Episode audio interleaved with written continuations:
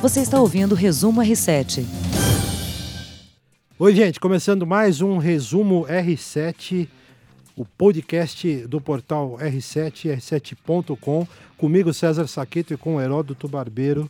Mestre Olá. Heródoto, sempre um prazer. Tudo bem, Heródoto? Olá, César, tudo bem? Um grande abraço aí no nosso povo do R7. Muito bem. Hoje, quinta-feira, dia 3 de outubro, e nós vamos aqui fazer um rápido resumo né, dos principais assuntos, os mais importantes, e vamos tentar debatê-los aqui é, ao longo desse podcast. Bom, uma das notícias mais importantes do dia, Heródoto, foi a prisão da mulher de Rony Lessa, o ex-policial militar acusado né, de executar a vereadora carioca Marielle Franco. É, a esposa desse ex-PM foi considerada mentora de uma ação para obstrução de justiça, né, para destruir as armas que foram encontradas na casa, é, num apartamento desse ex-PM. É, ela teria acionado o irmão Bruno Figueiredo para que ele fizesse uma limpeza no apartamento usado como um, uma espécie de escritório deste executor. São informações do Ministério Público do Rio de Janeiro. Também assuntos é, muito importantes. Ainda no Rio de Janeiro, o ex-governador Sérgio Cabral, que está é, preso é, por envolvimento em corrupção, deve ser transferido para outra penitenciária, está em Bangu, deve ir para outra penitenciária. É, nesse tocante aí dos políticos né, envolvidos em corrupção, o ex-presidente Lula deve ir para o regime aberto no caso do triplex do Guarujá em 2021, de acordo com a é, expectativa da CNJ, né, do CNJ, Conselho Nacional de Justiça. Nos Estados Unidos, o presidente americano Donald Trump disse que a China deve investigar o filho de Joe Biden, que é um adversário político do presidente dos Estados Unidos. Ele, Trump, que é alvo de uma investigação sobre um pedido semelhante que ele fez ao governo da Ucrânia. Também, é, em Brasília, a Câmara Federal aprovou um, uma PL né, que deve acelerar o divórcio de vítimas de violência doméstica. A PL é um projeto de lei. E também, Heródoto, claro que a gente vai falar aqui do futebol, afinal de contas, tivemos rodada Eu importante. As duas, as duas, ah, você acertou. Acertei os dois, hein? É verdade. 1 a 0 Corinthians sobre a Chape lá em Chapecó e o Grêmio empatando com o Flamengo. No finalzinho, o Grêmio tomou um vareio de bola do Flamengo, é, mas o jogo terminou 1 a 1 né? Quer dizer, em tese, a disputa está aberta para o Rio de Janeiro, semifinal da Libertadores. Vamos falar muito disso, né, Heródoto? Claro. Muito bem. Heródoto, é, queria começar com esse assunto. É, lá do Rio de Janeiro, a prisão da senhora Rony Lessa, mulher, aliás, da senhora Rony Lessa, né, mulher do Rony Lessa, preso, acusado de executar a vereadora Marielle Franco e o motorista Anderson Gomes. Ela foi a mentora de uma ação para obstruir a justiça e ocultar provas da Polícia Civil. Isso de acordo com informações da promotora Simone Sibílio, do Ministério Público do Rio de Janeiro. Elaine Lessa teria acionado o irmão Bruno Figueiredo para que ele fizesse a limpeza do apartamento do marido que fica localizado no Pechincha, que é um bairro lá da Zona Oeste do Rio de Janeiro, e esse local era suspeito de funcionar como uma espécie de depósito para a ação do Rony Lessa. O Heródoto, e é teve um... também aquela história de que eles teriam pago para que essas armas fossem jogadas na Baía da Guanabara. Também. Não, não. Prenderam lá um cara, inclusive, que poderia ter pego as armas e jogado lá para que a polícia não encontrasse mais. Sim, que é um professor de artes marciais. É que é chamado de Jaca, é isso? Ah, é? é, é Bom, foi preso também. Agora, ah, uma coisa interessante é o seguinte, está se arrastando, hein, rapaz? Não, não, se arrastando muito. Isso aí teria que ter uma ação imediata por parte das autoridades policiais do Estado do Rio de Janeiro, não só para impedir é, que novos acontecimentos como esse venham a ocorrer, mas também porque fica ruim para a imagem do país, fica dá uma sensação de impunidade, que é uma coisa muito grave na população brasileira. Então vamos ver se esses caras avançam com isso e de uma vez por todas diga, não só quem matou, porque parece já, já se sabe, mas quem foi o mandante e qual é o motivo que mandaram matar a vereadora e o, e o motorista dela. É, e tem uma polêmica também, Heródoto, com relação à federalização desse caso, né? Porque o, o, o caso Marielle, ele ultrapassou a barreira do noticiário policial, né? E envolve, obviamente, política, e isso tem trazido muitas polêmicas. Hoje, o chefe do Departamento Geral de Homicídios e Proteção à Pessoa do Rio, delegado Antônio Ricardo, disse numa entrevista né, que federalizar as investigações deste caso será prejudicial na visão dele, porque na visão dele, quem tem a expertise para fazer esse tipo de investigação é a Polícia Civil. Bom, daí também tem uma questão política que está atrás disso, não é verdade não? É. Se você reconhecer que você não tem condições de, de apurar uma coisa como essa e passar para o governo federal, é a mesma coisa de que você dizer, olha, o governador é fraco, a polícia é fraca, não é? Então, em vez do pessoal estar tá preocupado em, em dirimir o caso, em elucidar o caso, eles estão brigando aí, isso é uma briga política. O outro destaque aqui do Rio de Janeiro né, é essa transferência do ex-governador Sérgio Cabral do complexo de Jericinó, em Bangu, na zona oeste da cidade, para o batalhão especial prisional em Niterói. É uma determinação do juiz federal Marcelo Bretas, atendendo a pedido da defesa de Cabral, que alegou preocupação com a segurança do ex-governador desde que ele passou a adotar uma postura de colaboração com a justiça. Para a gente recordar, né, o ouvinte do nosso podcast Resumo R7, o Sérgio Cabral já há um bom tempo tem feito delações, não é? E tomara que fizesse mais, é ou não é? E ele deve fazer, porque está condenado a mais de 200 anos de cadeia. Ele tem 30 processos, pode ter conta de mentiroso, mas são 30 processos contra ele. E o juiz aí que você citou, doutor Marcelo Bretas, é o juiz da Lava Jato no, no Rio de Janeiro. Isso. É, não é? É. Agora, o Cabral tinha que ser transferido, talvez, eh, que seja para Portugal, é, não é? Para ver se ele vem navegando por aí, ela e descobre o Brasil, tá certo? O seu Redescobre, Cabral, né? É, redescobre. Seu Cabral vinha navegando, você lembra disso? não É verdade. Agora, o Cabral. Mas é impressionante o Cabral, hein, rapaz? 11 Nossa, condenações como roubou, na hein? justiça. Nossa, roubou muito. Roubou muito. E ele agora está confessando tudo aí, olha. Está confessando e está delatando pessoas que participariam desse esquema criminoso, né? 11 condenações na justiça. Já tem 11. É, a gente até perdeu a conta. Você falou aí, 30 200, processos. é, É. 200 anos de prisão. Então. É, é muita coisa. Não, esse cara vai fazer, ele vai fazer. Porque outra coisa, ele, ele, ele vai tentar também, já tentou, já conseguiu, ah, blindar a mulher dele, que também fazia parte do esquema que ela tinha um escritório onde esse pessoal todo ah, ia lá. E mais, lembra aquelas joias que ele comprava, tudo ou não? Sim. Ela disse que não sabia, pô. Ela. É difícil acreditar, né? É, é difícil acreditar. Agora, eu acho que por causa disso e por causa dos filhos pequenos que ele tem, como o caso do Palocci, eu acho que está fazendo com que ele procure fazer uma delação, talvez fique menos tempo na cadeia. Essa Você questão. que ninguém cumpre mais de 30, né? É, 30 é o prazo máximo É. para ficar encarcerado no Brasil, 30 anos. de acordo com a É, legislação. não pode ser com 200 anos. O Abdel Maci, por exemplo, foi condenado a 200 anos, aquele estuprador. Não, não é? E Vai- vai, vai ficar passar 30 na cadeia. 30 na cadeia. Mas aí é uma, uma restrição da justiça brasileira, né? Sem dúvida, porque, a, porque a, a- a Constituição do nosso país não admite pena de morte nem pena de prisão perpétua. Isso aí equivale a uma pena de prisão perpétua. É, e já teve casos também de eh, outros criminosos famosos, né, de cumprirem aí, também foram condenados a muitos anos de prisão e saíram com 30. Você me lembrou o caso do bandido da Luz Vermelha, né, que foi o primeiro desses, eh, digamos, criminosos famosos que foi solto. Ele foi solto talvez há quatro ou cinco anos e logo depois acabou morto. Eu me Menos de um mês depois de sair É da cadeia ele morreu. É verdade. Foi assassinado. Foi assassinado. É isso aí.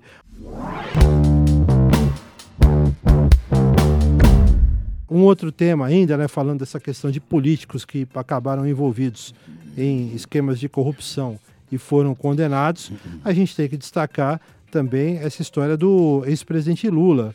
Ele que deve ir, de acordo com cálculos do Conselho Nacional de Justiça, CNJ, para o regime aberto só em 2021. É a progressão do regime, né, que também depende do pagamento de uma multa de quase 5 milhões de reais, 4 milhões e 900 mil, para ser mais preciso, que é também o montante calculado pela Justiça, que eh, significaria aí o, o valor do apartamento, mais juros e multas e tudo mais aí, né, Heródoto? Olha, 22 de março, só para completar, de 2021 seria a data. Agora, segundo o documento, o, porque é, também é muito confuso, né? Segundo esse assunto, para a gente que é leigo. Segundo o documento, o ex-presidente já poderia estar no regime semiaberto desde 29 de setembro, porque a progressão eh, de regime foi requerida pela Força Tarefa da Lava Jato e tem sido alvo de resistência do próprio ex-presidente, né? Que tem eh, dito que não, ele quer ser absolvido, ele não quer sair vamos dizer assim, né, nesses termos, porque na,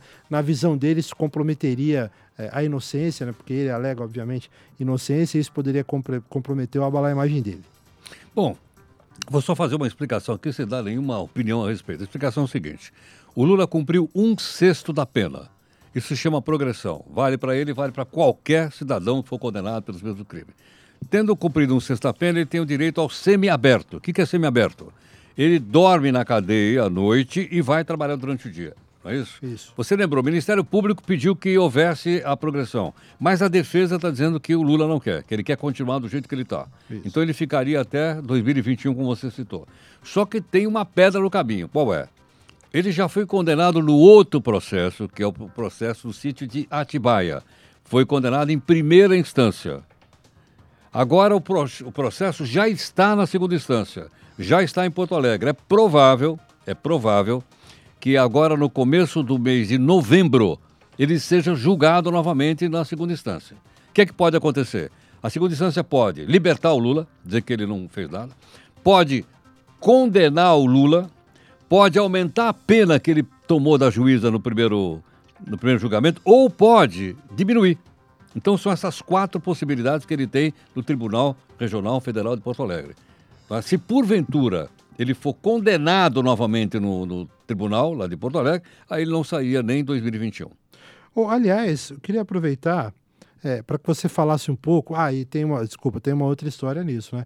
É, dentro dessa polêmica, o presidente também poderia, tá, estaria sendo negociado um acordo né, para que ele ficasse numa prisão domiciliar. Porém, ele teria que usar tornozeleira e Parece é algo que ele não quer. Ele não quer. É. é. algo que ele não quer. Queria que você falasse um pouco também, Heródoto, é, sobre uma notícia de hoje aí que envolve o ministro Sérgio Moro. O ministro fez um anúncio né, sobre o lançamento de uma campanha contra a violência, uma campanha nacional. Exato, ela foi lançada hoje, hoje né? pela manhã em Brasília, mas uh, o que, que significa isso? Você sabe que tem aquele pacote do Moro que ele mandou lá para o Congresso Nacional. Sim. Uma série de coisas que o Moro propôs, os deputados já derrubaram naquelas comissões todas que tem lá. Então eu acho que essa campanha, na minha opinião, ela é mais uma tentativa de fazer com que a população se mexa e pressione os deputados e senadores para que voltem ao projeto inicial do Moro.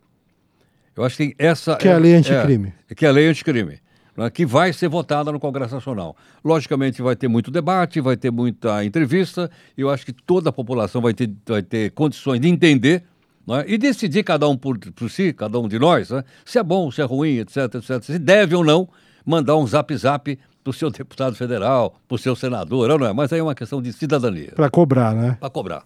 Heródoto, outro assunto bastante polêmico desta quinta-feira foi do presidente dos Estados Unidos, Donald Trump, e ele disse que a China deveria investigar o filho de Joe Biden, que é um adversário político. O presidente dos Estados Unidos é alvo de uma investigação sobre um pedido semelhante ao governo da Ucrânia e afirmou que certamente pediria isso a Xi Jinping, que é o presidente da China.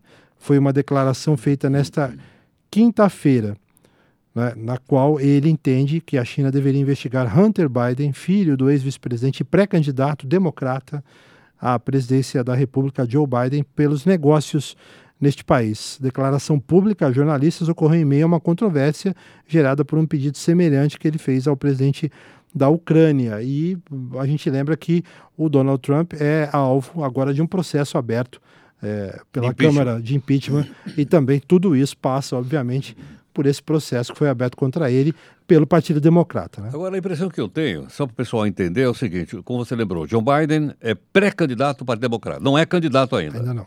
Mas eu acho que essa briga com o Trump, não é só o Trump que está se enfraquecendo, o John Biden também está. Porque, afinal de contas, o filho dele trabalhava para uma empresa de gás da Ucrânia e ganhava 50 mil dólares por mês. E quem arrumou o emprego foi o papai, na época que o papai era vice-presidente dos Estados Unidos ao lado do Barack Obama. Então ficou mal também para o Biden, né? Assim, sabe, aquele arrumar um empreguinho para o filho, ficou mal para ele, não ficou, não, não, não tá... Não pegou bem. É, não pegou bem. Do outro lado, para o Trump a situação é como você lembrou, o homem está sendo alvo de um processo de impeachment. Ocorre que o processo de impeachment lá tem que passar pela Câmara e depois pelo Senado. Né? Tem que ter maioria na Câmara e maioria no Senado. O Partido Democrata não vai conseguir essa maioria na Câmara e provavelmente muito menos no Senado, porque no Senado ele não tem mesmo. Eu acho que poderia até ser brecado na, na, na como é que se diz, na, na Câmara. E mais, como o jogo eleitoral já começou, vai ter eleição o ano que vem, no mês de novembro, o ano que vem, eu acho que o, o Partido Democrático vai ter que escolher outra pessoa para competir que não exatamente o Biden. Mas faz um estrago político, né? Não, faz, sem dúvida. Heródoto. Faz. Mas o Trump sabe Mesmo, mesmo o, que não o Trump avance. joga muito bem, hein? É ou não é? Ele não sai do noticiário, pô. É ou não é? Não, ele, Ele, ele, ele, fala, sabe ele muito fala bom. bem era um- fala mal, mas fala de mim, pô. Todo, mundo, todo dia todo mundo fala do homem. É verdade. Agora, é, eu acho, aí já é uma. Queria a sua opinião. É, ele manipula muito bem, obviamente, a opinião pública. Agora, é como eu, eu tenho essa visão. O- há um estrago ali também político, né? mesmo que não avance o processo, todo esse período, né, até a votação, é, isso causa um desgaste na imagem dele, inclusive, imagino, entre seguidores. Né?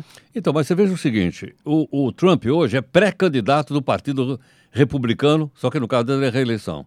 Não tem ninguém, parece que só tem um único cara que é pré-candidato no Partido Republicano. Ninguém ousa. Por quê? Porque o Trump está muito forte. O governo dele não está mal avaliado, está bem avaliado. Tem mais de 44% de aprovação do povo dos Estados Unidos. Então, enfrentar um cara desse na eleição pode acontecer, mas não é fácil. Verdade. Olha, um assunto aqui nacional, é, a violência doméstica. Né? A Câmara Federal aprovou um projeto de lei que acelera o divórcio de vítimas. A proposta agora segue para a sanção presidencial e também garante o direito a uma assistência jurídica e prioridade na tramitação das ações civis. O juiz responsável pela ação de violência doméstica, ele poderá decretar o divórcio ou a dissolução da união estável a pedido da vítima, acelerar o processo eh, de separação. né? No entanto, a, a questão de partilha de bens, por exemplo, que também é bastante importante, ficaria com a- as varas de família, Heródoto. Você Olha, considera um avanço? Eu, acho, eu considero, pelo seguinte, porque muitas vezes uma pessoa, uma mulher, sofre uma violência muito grande e naquele processo ela vai esperar aquele processo para entrar com outro processo na, na justiça para uma separação litigiosa, porque um caso desse é uma separação litigiosa, né? há, há uma, uma ameaça, há um- uma violência e tudo mais. Então o próprio juiz que está à frente do processo e da violência, a pedido dela ele pode decretar a separação dos dois, tanto casados, como você lembrou, e também união estável o que é muito bom. E mais, a pessoa vai ter direito à assistência judiciária gratuita. Porque muitas dessas mulheres são pobres e não teriam condições de bancar isso. Então, eu acho, na minha opinião, é um avanço. Muito bem. Antes do esporte, só uma curiosidade aqui. Você imagina, Heródoto, um avião com 43 pessoas fez um pouso sem combustível no Amazonas. Um dos motores chegou a parar durante o voo. O, o CENIPA, né, que é o órgão da aeronáutica que investiga eh, todos os casos envolvendo a aeronáutica brasileira, está apurando o caso que foi classificado como um incidente grave por falta de combustível. É um avião da MAP Linhas Aéreas, transportava 39 pessoas e quatro tripulantes. Eh, Fez um pouso no aeroporto de Itaituba, no Pará, a 50 quilômetros do Parque Nacional da Amazônia, com os motores paralisados por falta de combustível. Isso aconteceu no dia 16 de setembro. Heródoto, já pensou? O avião tinha que pousar, por algum motivo voltou para onde estava. Quando ele bateu na pista, olha, não tem combustível. É, já pensou? Tiveram muita sorte. É, Mas você sabe de uma sorte coisa? Não é o primeiro caso que acontece com esse tipo de aparelho. Esse modelo chama-se ATR, é um avião fabricado da Europa. Isso. Um bimotor. São é um, é um avião turbo-hélice. Já aconteceu um caso semelhante como esse. Um avião que saiu de Tunis e ia para Sicília. E ele ficou sem combustível. Por quê? Porque quando ele, ele pousou em Tunis, o mecânico tirou o marcador de combustível do avião e colocou um outro novo. Só que ele colocou de outro modelo. E o comandante achou que os tanques estavam cheios.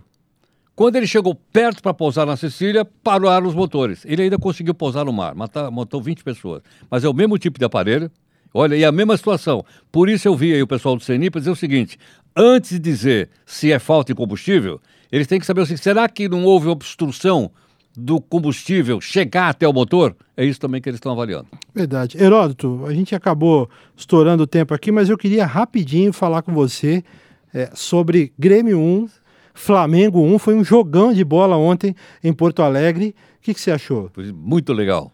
Muito Foi bom. um belo jogo, né? Belíssimo jogo e o Flamengo está mostrando que realmente é a melhor equipe do Brasil. Ele tem que reconhecer isso. O lá. Flamengo teve três gols anulados pelo VAR. Pois é. Exatamente. Um deles eu não sei, fiquei em dúvida. Ficou Aquele, em gol, do, dúvida? aquele gol do Gabriel Barbosa, que ele tá. Que, que o juiz deu impedimento, o árbitro deu impedimento, né? Pelo VAR, eu confesso que fiquei em dúvida. Para mim estava na mesma linha. Mas segue o jogo. Segue o jogo. E agora vai ter o jogo de volta, não é isso? É, não? o jogo de volta é no né? Maracanã. Maracanã. Com a torcida toda do Flamengo no pescoço do Grêmio. Exatamente. Olha lá. E o seu Corinthians ontem 1x0 na lanterna Chapecoense. Conseguiu golear o Chapecoense. Agora, sabe qual é? Eu passo pelo corredor aí, os caras estão tirando sarro de mim. Por quê? Porque diz que agora a Arena não vai chamar mais Arena Corinthians, vai chamar Arena Serasa. Porque, Porque o Corinthians está devendo, tá né? devendo. Porque vai mandar lá para aquele negócio do crédito lá. É verdade. Que fase, hein, Heródoto? O Corinthians já teve fases melhores, já hein? teve, já teve. Ah. Mas faz tempo, viu, meu? Ah, faz. Gente, está terminando aqui mais uma edição do nosso podcast Resumo R7. Hoje, quinta-feira, 3 de outubro. Quero agradecer muito, mais uma vez, ao carinho de todos, a presença do mestre Heródoto Barbeiro. Obrigado, Heródoto. Obrigado, gente. Tchau. Você ouviu Resumo R7.